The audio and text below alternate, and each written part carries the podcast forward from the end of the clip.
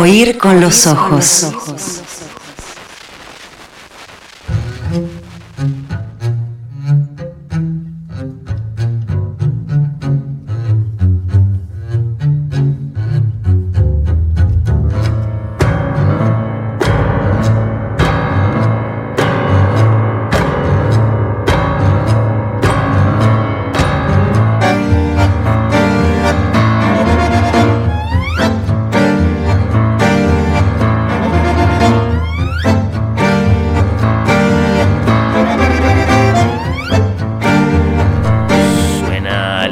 Mufa, suena contrabajísimo, suena la mufa que presenta Ucronías. Y es una buena excusa para hablar de genios del tango con Genios del Tango a 20 años de su fundación, alcanzando 20 años de trayectoria.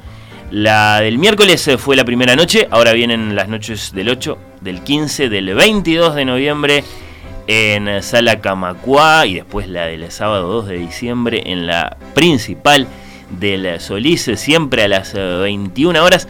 Con estos conciertos, con estas ucronías, con estas historias alternativas, dice la mufa.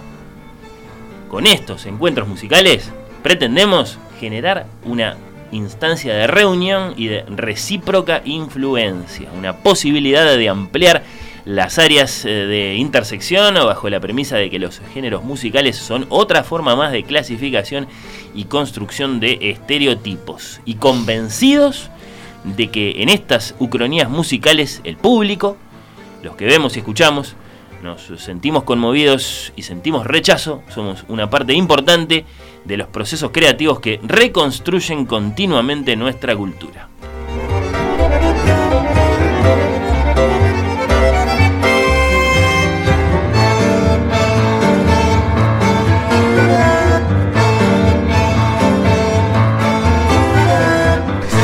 Al quinteto de la mufa lo integran Juan Pablo Silagui en contrabajo, Adriana Borgarelli en violonchelo, Vivian Graf en eh, violín y también nuestros invitados Joaquín García, el pianista.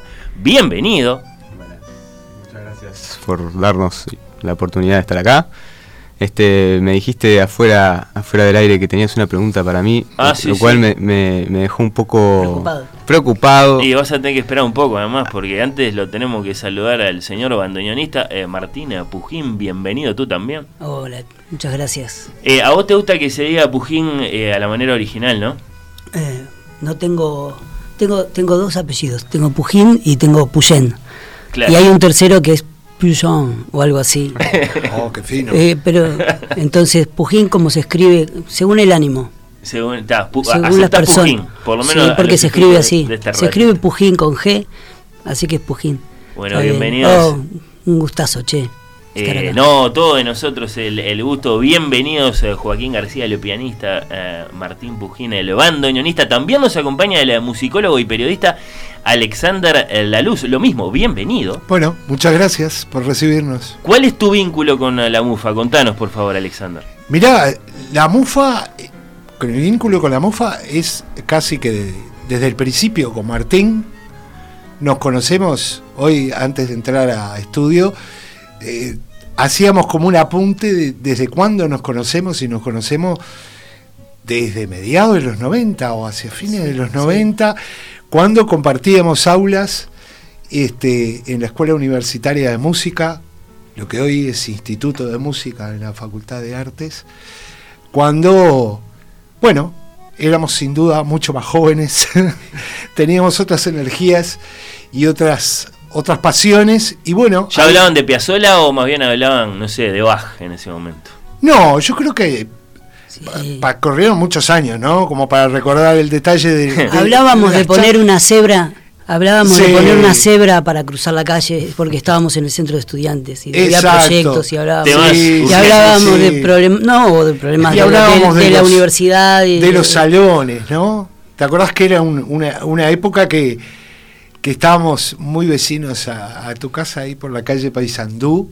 Ahora todo es más moderno, todo más, más académico, pero en aquella época era una casa este, como de pensión donde compartíamos, donde varios pisos, te acordás que además se escuchaba todo, así que todo lo que conversabas o tocabas en cualquier piso se escuchaba en todos eso, lados. eso estaba interesante, porque en verdad, Sí, ahora vos sí. decís casa de pensión, era una casa antigua preciosa, con unas vistas de la bahía y, ¿Y el de la iglesia, y un Ah. ascensor de, de esos de madera hermoso, y entonces vos ibas subiendo por ese ascensor y ibas escuchando que había alguien estudiando un clarinete bajo, Ahí va, había alguien estudiando piano, una pieza de Música Rachmaninoff, sucediendo. Ahí va. Claro. había un cuarteto de cuerdas, ¿no?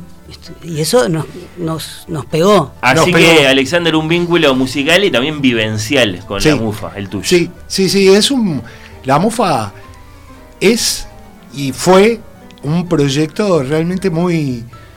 ah, Para mí me ha resultado muy movilizador por esa capacidad de construir comunidad que ha tenido que tiene, esa capacidad de conectar, conectar gentes, conectar cabezas, in- este, conectar inquietudes artísticas y laburar para que las cosas pasen. Y lo sabes porque los has acompañado en proyectos de forma, digamos, concreta. de forma- Exacto. Sí, sí, sí, sí, sí. Este, Y directo. que ha sido a- a- con algo muy parecido a esto que eh, el, el quinteto está presentando en Sala Camacuay Sí. y después en el Solís. Y nos enfrascamos medio ahí que en la salida de la pandemia, ¿te acordás, Martín? Claro. eh, con rodar aquellos videos y que llevaron muchas conversas, muchos intercambios de escritura y este y muchos encuentros de escuchar eh, música y de hacer música en grupo que eso es eso no, Claro. Ese no proyecto- tiene precio ni valor como dicen los vendedores Claro, hay, un ómnibus, ¿no?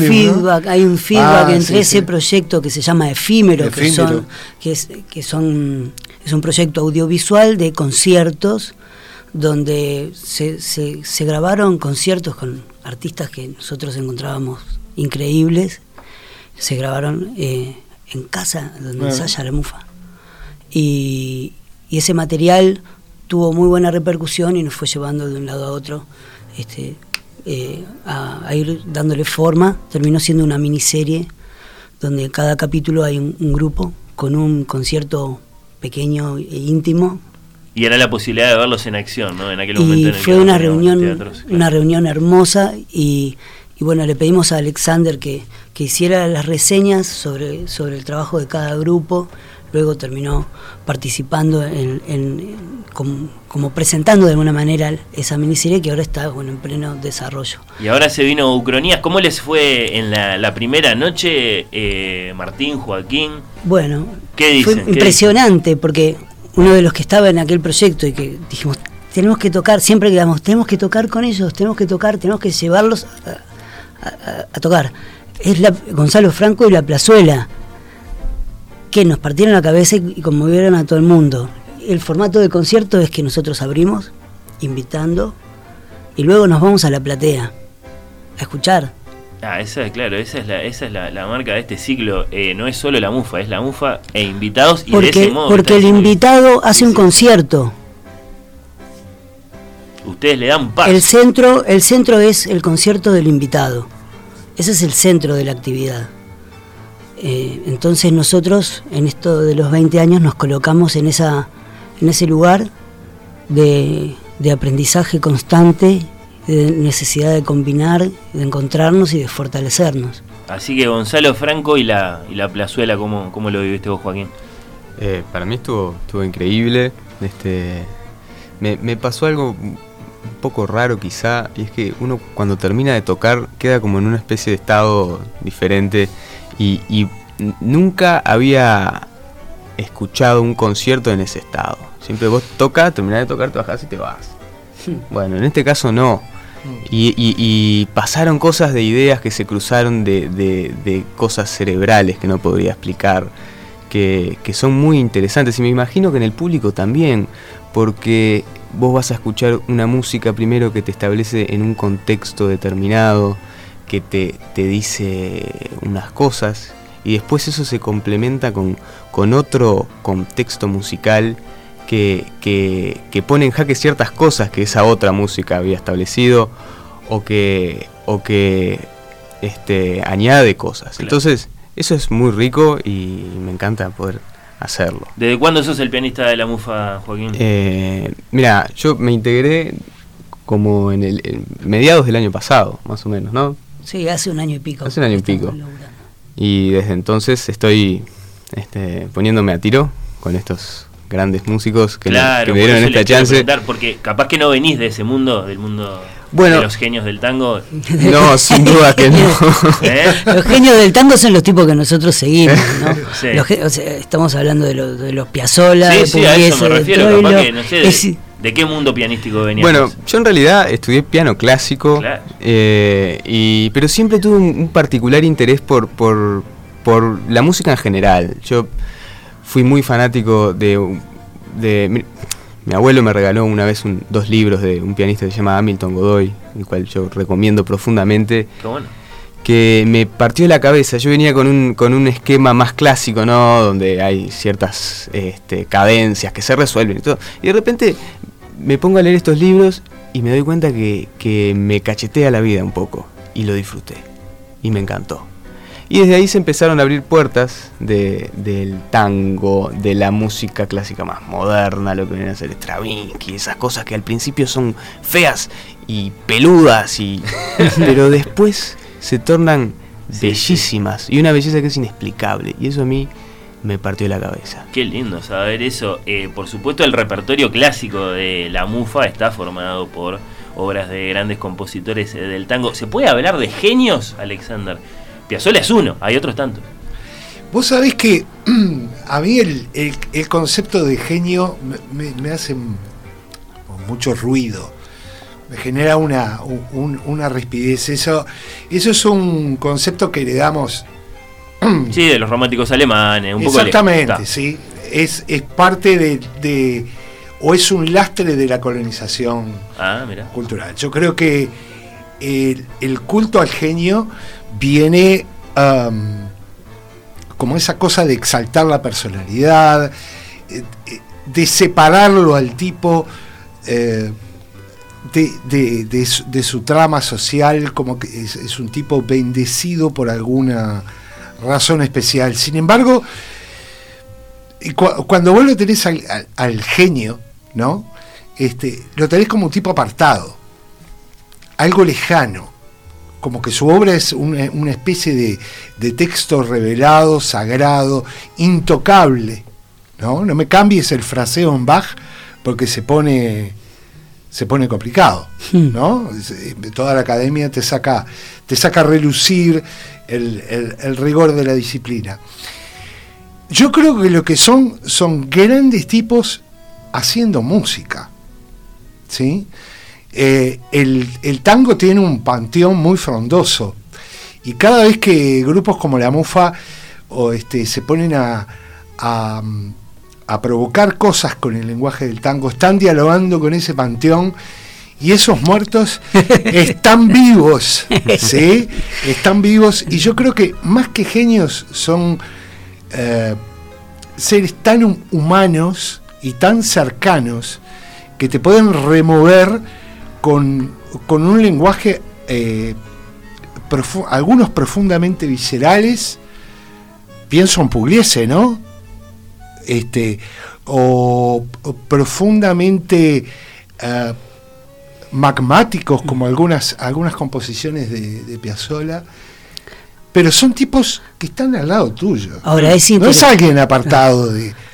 ¿No? Ahora, lo interesante que eh, eh, la- el tema como de esa grandeza que, se, que, uno, que uno percibe tiene que ver con, con la gran capacidad generalmente de entrega y de trabajo, ¿no? Exacto. Mucho trabajo.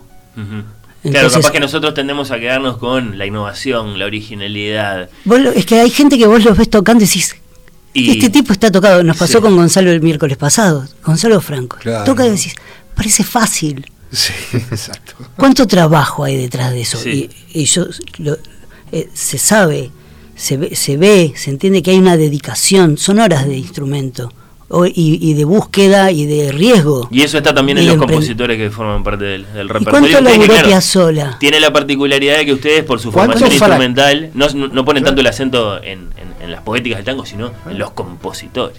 ¿Cuántas veces fracasó Piazzolla? también, ¿no? ¿Cuánto, cuánto dolor hay en ese proceso, ¿no? De- Cuánta lucha, ¿no? ¿Cuánta lucha?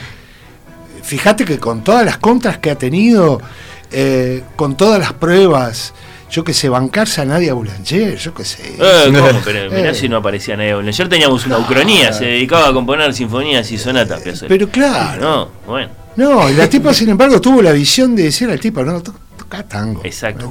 Eso Pero, No y no tiene que ver con, creo que ¿Ves? tiene que ver con lo que nos estamos planteando ahora con nosotros, que es, nosotros no podemos ser otra, otra cosa que lo que somos. Tenemos que animarnos a buscarnos, como decía en esas entrevistas este, históricas que le hizo Biglietti a Atahualpa Yupanqui, Ah, el tipo claro. dice eh, que el asunto es buscarse y encontrarse.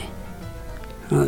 Y nosotros tenemos que eh, laburar en eso, aprender de todo lo que hay para no inventar la pólvora, pero animarnos a, a seguir el, el ejemplo en el sentido de que lo que valoramos de, de todos estos de, de todos estos compositores, autores que nosotros seguimos, porque en algún momento de la vida te enloquece y quiero hacer que suene así, ¿cómo lo hacían, por favor? Y salís a buscar y viajar y a preguntar y, y, y a Y estudiar y a estudiar. Con las partituras, claro. Pero, pero no podés ser Gobi, no podés ser Piazzola, no podemos ser Manolo Guardia. Somos nosotros. Él es Joaquín, yo soy Martín, y, y eso es lo que todos, lo que tenemos que aprender y que se aprende mucho en el estar con el otro. claro. Por eso nuestras, nuestras neuronas se empiezan a enchufar de forma diferente a lo largo del ciclo por compartir esos espacios. Ya les voy a preguntar por cómo sigue el ciclo. Hay anunciados otros grandes nombres: Soya Pitala, Sara Sababá, eh, Urbano Moraes y La Celeste. Yo anuncié que iba a venir un invitado muy especial a esta conversación, uno que no es un ser humano, uno que es una especie como de Dios y está ahí, lo tiene Martín a su lado. Tengo algunas preguntas para Martín a propósito del bandoneón, pero antes, eh, Joaquín, te quiero, te quiero preguntar por, por un pasaje, un pasaje muy específico. Vamos a escucharlo primero.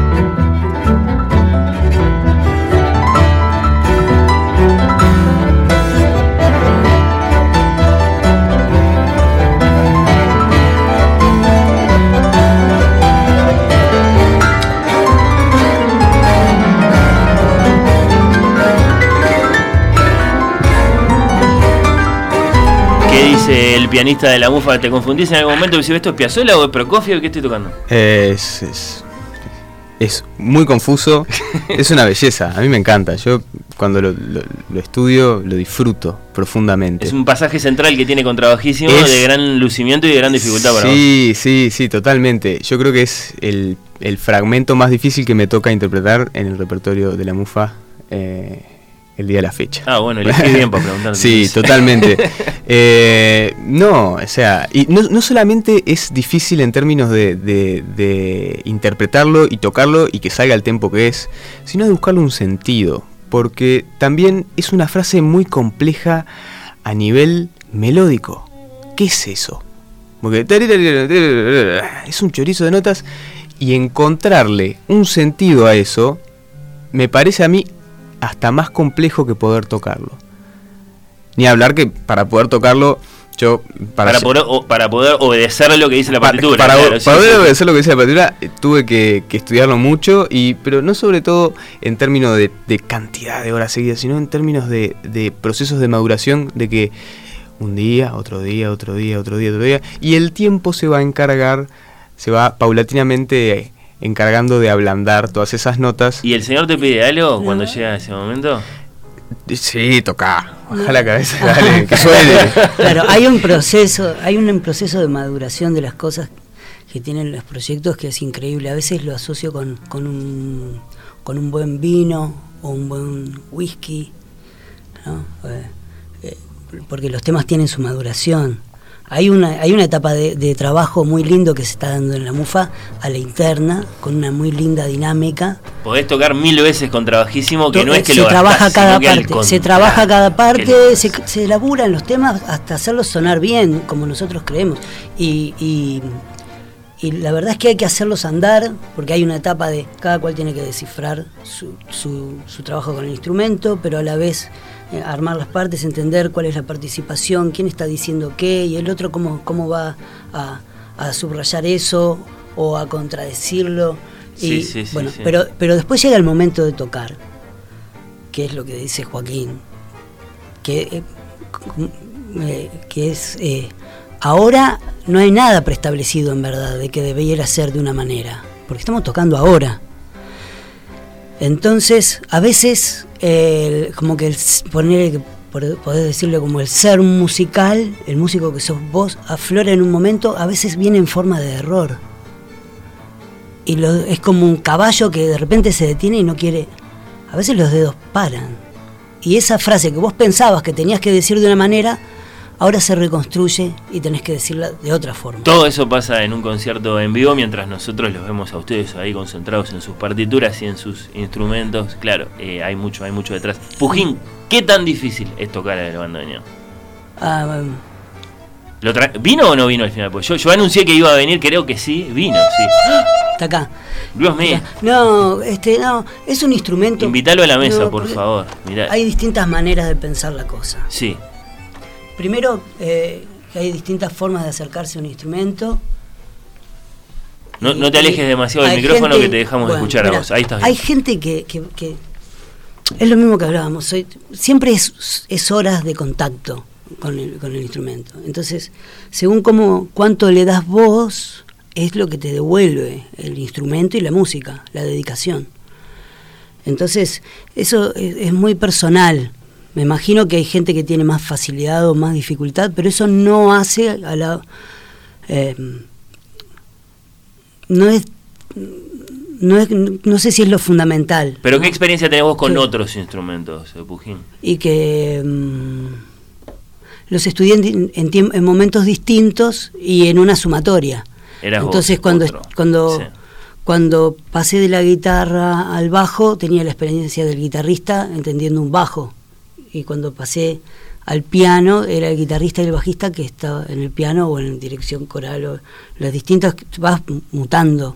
En un momento me, encon- me, di cuenta que lo que necesitaba era algo con aire. Entonces pasé de las cuerdas a, a lo que eran mi, mi- mis instrumentos más de la niñez, que eran flautas.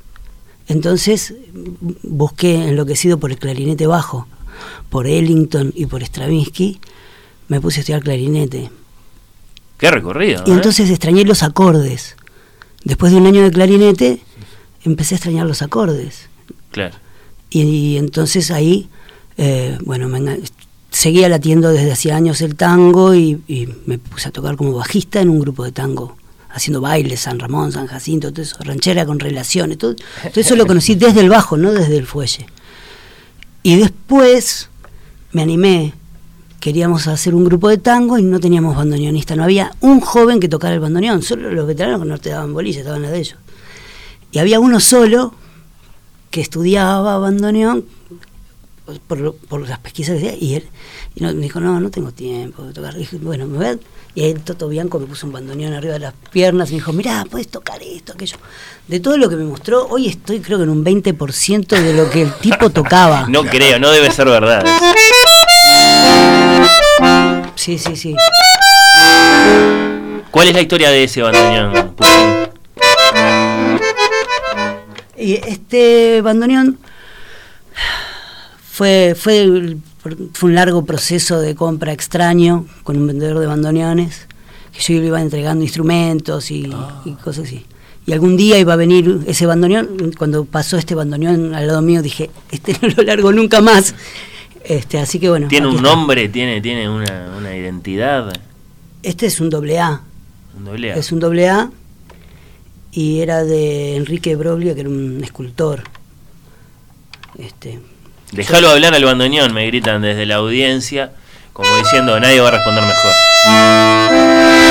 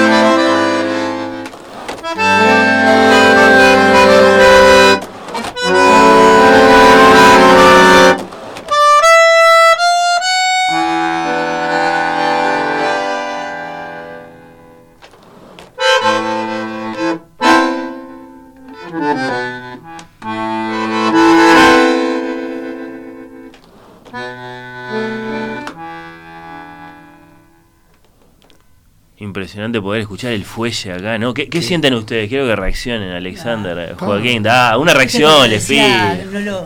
Una emoción, ¿no? Eh, sí, yo creo que es...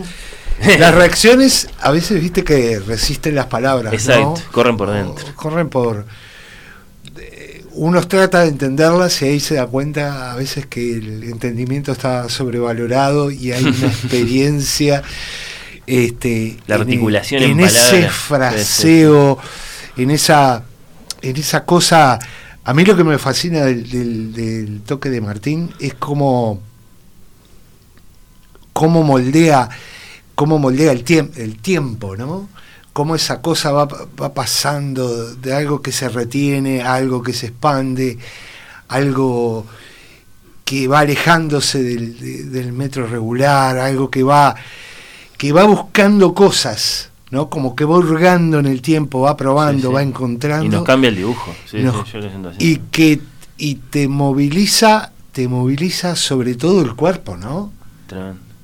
A mí me pasa que eh, eh, escuchar este tipo de cosas y sobre todo con el bandoneón es que uno por dentro parece que no puede quedarse quieto no como que el, pu- el cuerpo necesita colgarse de ese fraseo para para disfrutarlo de Y otra para respirar manera, con ¿no? él, ¿no? Que respirar con decía él, este, el, el aire. Sí, sí.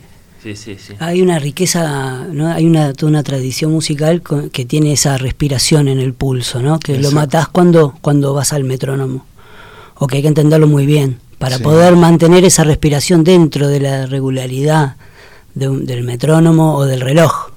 ¿no? A ti te regalan. Todo Yo esto es el tango. También estamos conversando con Joaquín García, pianista, Martín Pujina, bandoneonista de la MUFA. También nos acompaña el musicólogo, periodista Alexander eh, Laluz. Breve pausa en este Oír con los Ojos con la MUFA, como grandes eh, protagonistas. Y tenemos un invitado más, además de que vamos a seguir conversando de Ucronías, que es el ciclo de conciertos que se está llevando adelante por parte de este gran quinteto. Ya seguimos.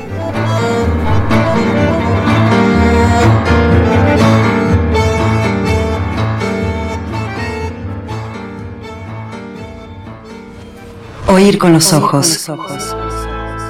Temporada 7.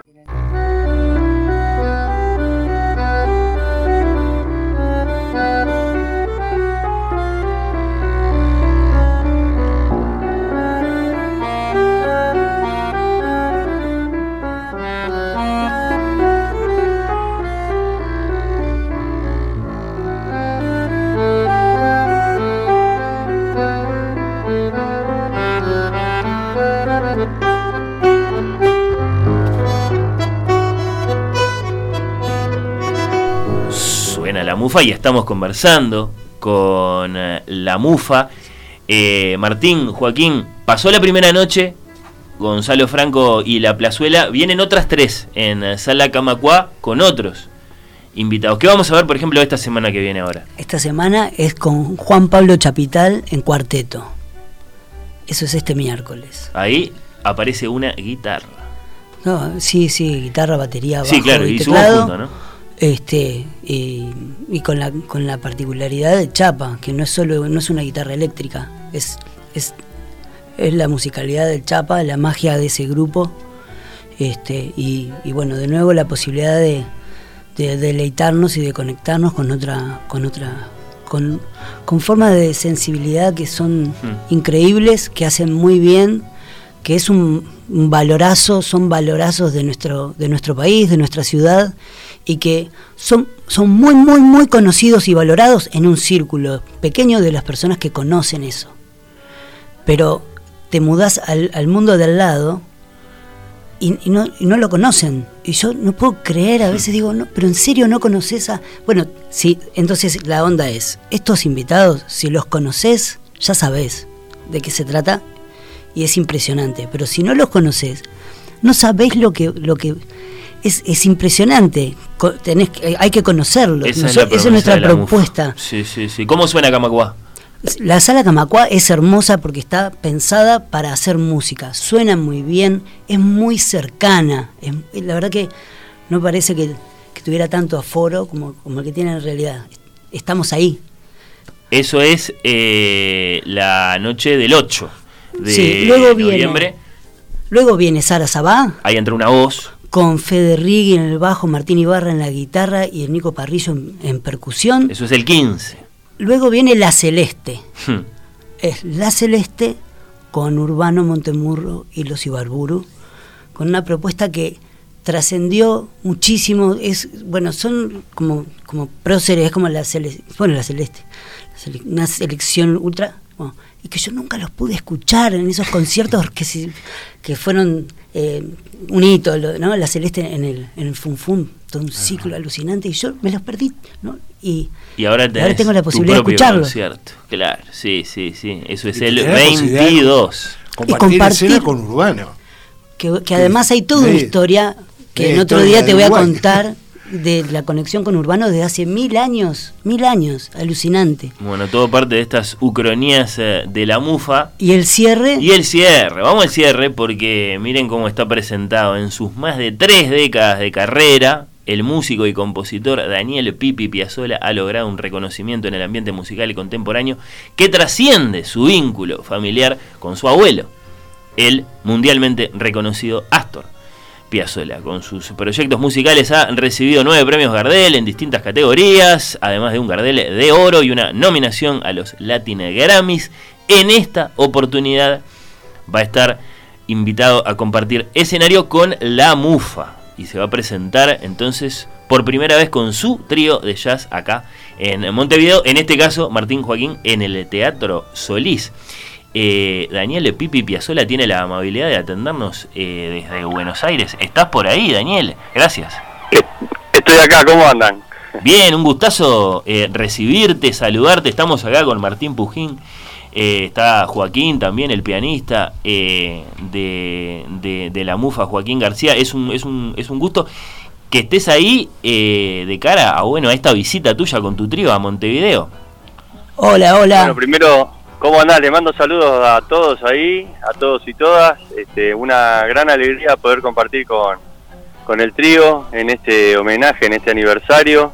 Este, y la verdad que me pone muy contento la convocatoria porque, bueno, yo amo Uruguay y, y amo el Teatro Solís, que tiene una acústica increíble. Bien. Y la verdad que siempre toqué o con Escalandrum o con distintos artistas como Lito Vitale o con orquesta, este, pero nunca con mi trío, ¿no? Donde realmente el audio creo que se va a potenciar mucho por esta calidad acústica del teatro. Lucio eh, Balduini en guitarra, Damián Foguiel en eh, saxo, además de por supuesto Daniel Pipi Piazzola en eh, batería. ¿Qué expectativas tenés, Martín, de la llegada de este trío? Para esa noche de cierre del ciclo eh, en la sala principal del Solís.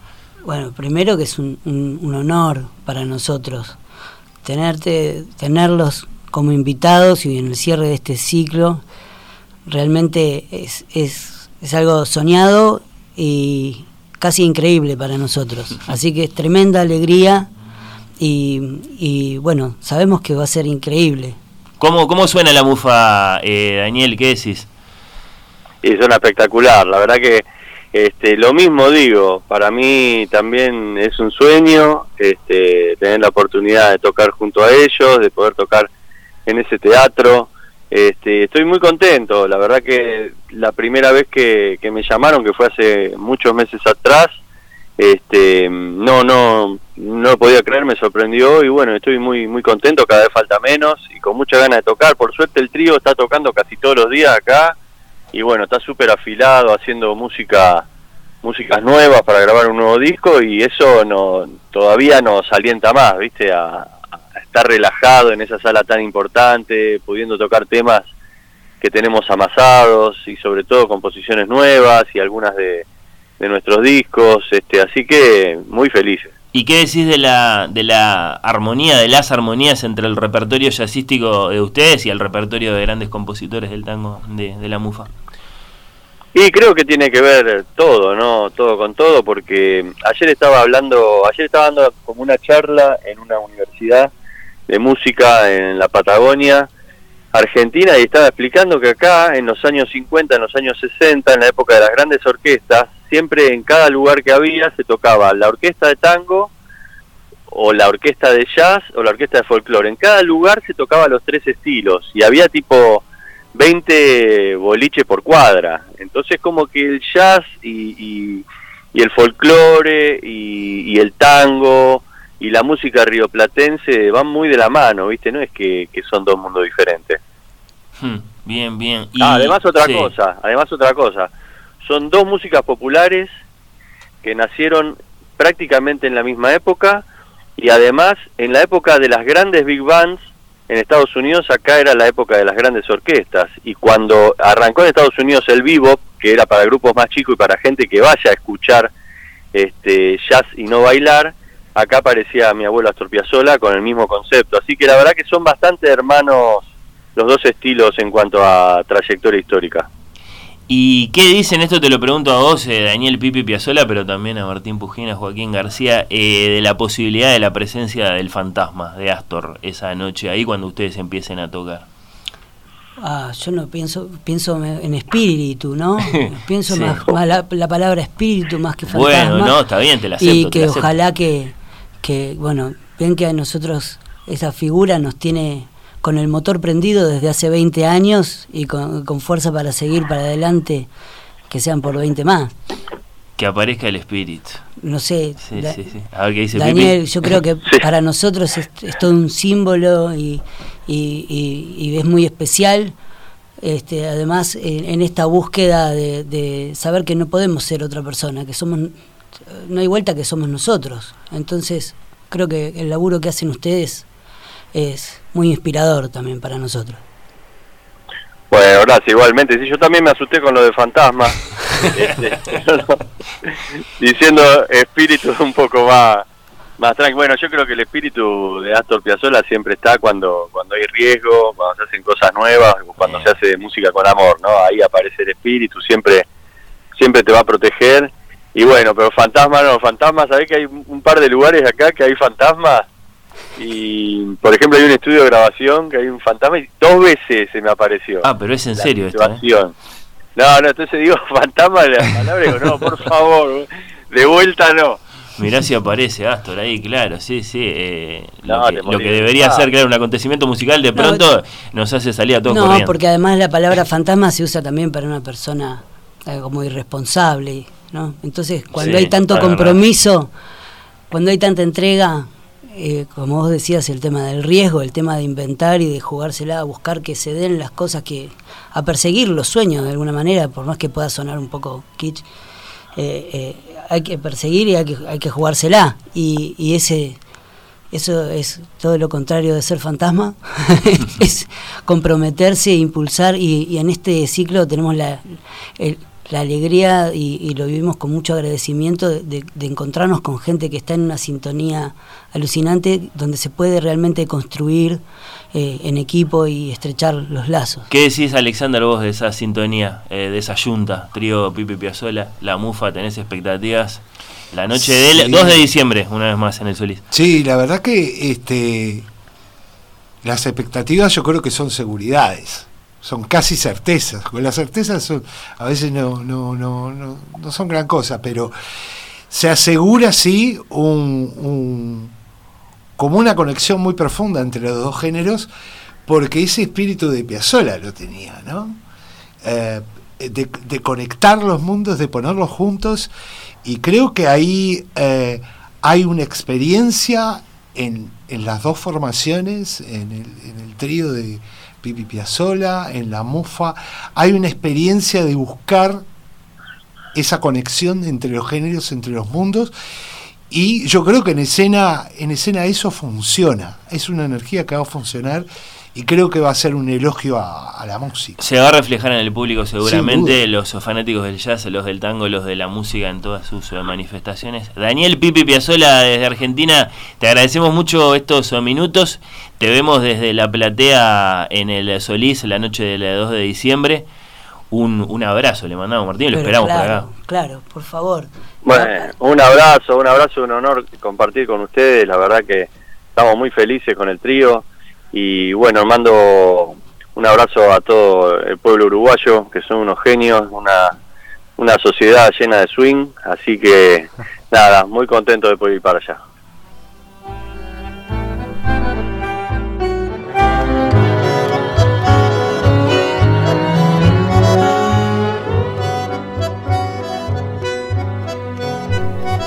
Bueno, ha sido un placer tenerlos por acá, a los eh, muchachos de la MUFA, a estos eh, maestros eh, del tango, eh, que son, bueno, sí, Martín Pujín, Joaquín García, bandoneón, piano de la MUFA. Un gran saludo al resto del, quinteto, que tiene eh, una cosa como de reconstrucción en los últimos tiempos, evidentemente, ¿no, Martín? Sí, sí, sí. Para, un saludo para Juan Pablo Silaggi, que es el contrabajista, Adrián Borgarelli en el violonchelo, Vivian Graf en el violín y en la producción general, con un gran trabajo y con un lindo equipo que está también en producción, que es María Eugenia Viera, Adriana González.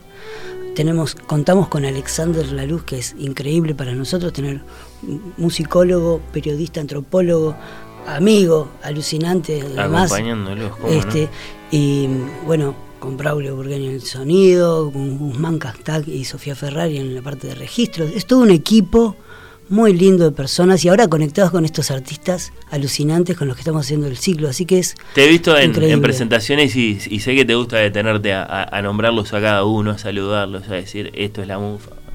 Eh, así que está, está bien que, es, que acá hagamos los créditos también. Es, es fiel al, al espíritu del grupo, me parece. Y es que no, no podemos si no estamos todos, no podemos. Así que bueno, esto es alucinante. Queremos realmente invitarlos a que vengan, a que vayan a la sala Camacuá, porque es hermosa y los invitados son increíbles. Y, que, y bueno, ni que hablar al Teatro Solís, a la sala principal. Tenemos abono para las, para las Camacuá, tenemos dos por uno para estudiantes. Realmente la idea es compartir, que vayan y que nos acompañen en esto. Nosotros abrimos el concierto y luego nos vamos a la platea y nos sentamos a disfrutar de estos grupos alucinantes, de estos artistas que son mágicos. Joaquín, ¿en qué, ¿en qué teclados estás tocando? ¿En Sala Camacuá? Bueno, en el, en el, en el Solís. eh, eh, no, no- no sé si el mismo. Eh, bueno, en el Solís hay un piano muy lindo. ¿Ya lo Este, conociste? eh, no, nunca lo toqué, lo vi muchas veces. Ah, te lo van a tener que presentar. Me lo van a tener que presentar, ¿no? sí, pero pero no, es un, un sueño tocar en, ¿Cuánto en te, ese lugar y en ese cuánto, piano. cuánto te cambia tener que pasar del, del- del teclado electrónico al, al piano pi- propiamente dicho en, en una presentación y en otra? Bueno, yo en realidad estudio en un piano acústico, entonces es todo un suceso tener que, que adaptar ciertas técnicas, y ni hablar la sonoridad de un piano real es in- incomparable. Sin embargo, he de decir que tengo un, buen piano eléctrico, un muy buen piano eléctrico que, que fue fa- facilitado por, por, por el FONAM y les estoy inmensamente agradecidos por ello. Este, pero, pero bueno, Cuando es bueno, bueno, bueno, se acerca bastante. se acerca bastante, pero hay una cuestión de, de- no sé si llamarlo holística, no sé qué es, no lo puedo explicar, pero, pero pasan otras cosas. Hmm. Este, supongo que es, es la aberración, es el error eh, que se transforma en oportunidad. Alexander, quiero que seas honesto. Capaz que podés este, elegirte dos o tres y no tiene por qué ser uno solo, pero ¿cuál es ese momento de un show de la mufa que te envuelve el corazón? A mí me pasa, yo lo digo redondamente, me pasa con Contrabajísimo, también me pasa cuando suena la mufa, el- el- la composición de Astor que, que da nombre al quinteto. Eh, ¿Tenés tu momento?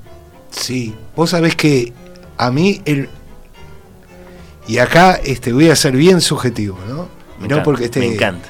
Martín este, en la vuelta, ¿no? Este, mejor dicho, voy a ser objetivo, pero muy parcial. Voy a, voy a darle vuelta a la frase, ¿no? A mí me gusta mucho cómo compone Martín. Bueno, claro, no lo dijimos. eh, en esta charla lo- lo- sí, sí hablamos de eso en, en- en- en tu visita anterior, eh, Martín. eh, y hablamos, sí, sí, sí. de Talea, por ejemplo. Claro, pero vos sabés que a mí él- uno de los que me mueve, me mueve la fibra es Sonetti. Onetti es una de las Sí. composiciones originales de, de Martín, interpretadas por la Mufa, ¿no? Sí, esa fue una invitación cuando nos invitaron a participar en los 100 años de Onetti, este, el productor de aquel momento. Dice, ¿por qué no compones algo? Y entonces fue todo un trabajo. Nos guió ahí Alina Di Natale, la artista plástica, que además es la mamá de Vivi. Nos guió, me guió en un trabajo de, de- de meterme dentro de Onetti, de leer distintas épocas. Eh, habíamos, a través de Jorge Risi, teníamos contacto con, con Dolly, que era la esposa. Entonces la llamé, le pregunté qué música le gustaba a Onetti, qué le gustaría escuchar si estuviera ese día ahí. Y fue increíble, porque después ella me dijo, le gustaba mucho Gardel, si tocas algo de Gardel le va a gustar. Pero después, digo... Le va a gustar, me encanta, le va a gustar. Le va- Pero, que, pero si, después de leer las entrevistas de María Estergilio, sobre la sobre el sobre el tema de escribir y quién y para quién tenés que escribir y eso yo no el tipo- él le hubiera, me hubiera dicho que escribiera algo nuevo Sí. entonces Y para las y ahí- entrañas, sí. y, y bueno y es- eso sabes que fue tan fuerte el, el, el zambullirme en ese mundo que después durante mucho tiempo no quise tocarlo Mm. Ahora lo estamos trayendo de a poco, pero no lo vamos a tocar en esta etapa. Porque es un tema muy pesado. O sea, lo quiere decir que quedó bien. No, no me quiero sacar cosas porque este, tiene. eh, siempre es perfectible. el- el- y entonces, pero tiene momentos en que se acerca. Vayan a buscarlo al álbum de la Mufa en vivo, Sí. ahí lo pueden oír. Vayan a escucharlo, sí. Sí, Yo creo sí, que sí. ahí esa es la perspectiva del compositor, ¿no? Lo, lo que vos estás contando es una experiencia muy, muy fuerte con, con esta composición y yo creo que hay una densidad ahí, hay una densidad muy grande, expresiva, que te deja, de- son de esas composiciones que vos quedás medio como mudo, ¿no? Hmm. Lástima que esto, digamos, no nos ven, estamos en radio, pero imagínense la mueca de que uno queda, ¡pac! colgado, trancado ahí, y esas cosas no pasan siempre. Pasan en casos como este. ¿Qué le hago? Martín Pujín, bandoneonista, Joaquín García, pianista. Muchas gracias a los dos éxitos. Los seguimos eh, desde las plateas, la de Sala Camacua, la de La Solís, para lo que queda de este ciclo tan lindo que están eh, proponiendo. Ucronías, Alexander Laluz, musicólogo, periodista también, eh, lo mismo para ti. Muchas gracias Gracias a ti. a los tres por la visita. Por favor. Gracias por recibirnos. Muchas gracias, muchas gracias. Totalmente. Y de este modo, ir con los ojos eh, se va, se despide, se quedan con eh, partido clásico. Nos reencontramos el próximo sábado a las 11.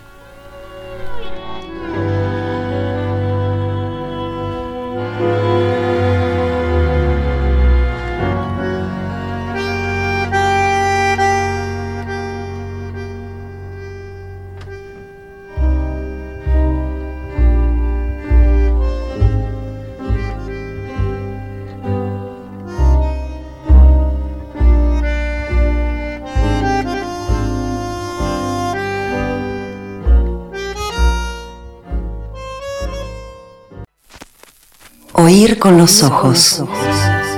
Un programa bajo los efectos de la lectura.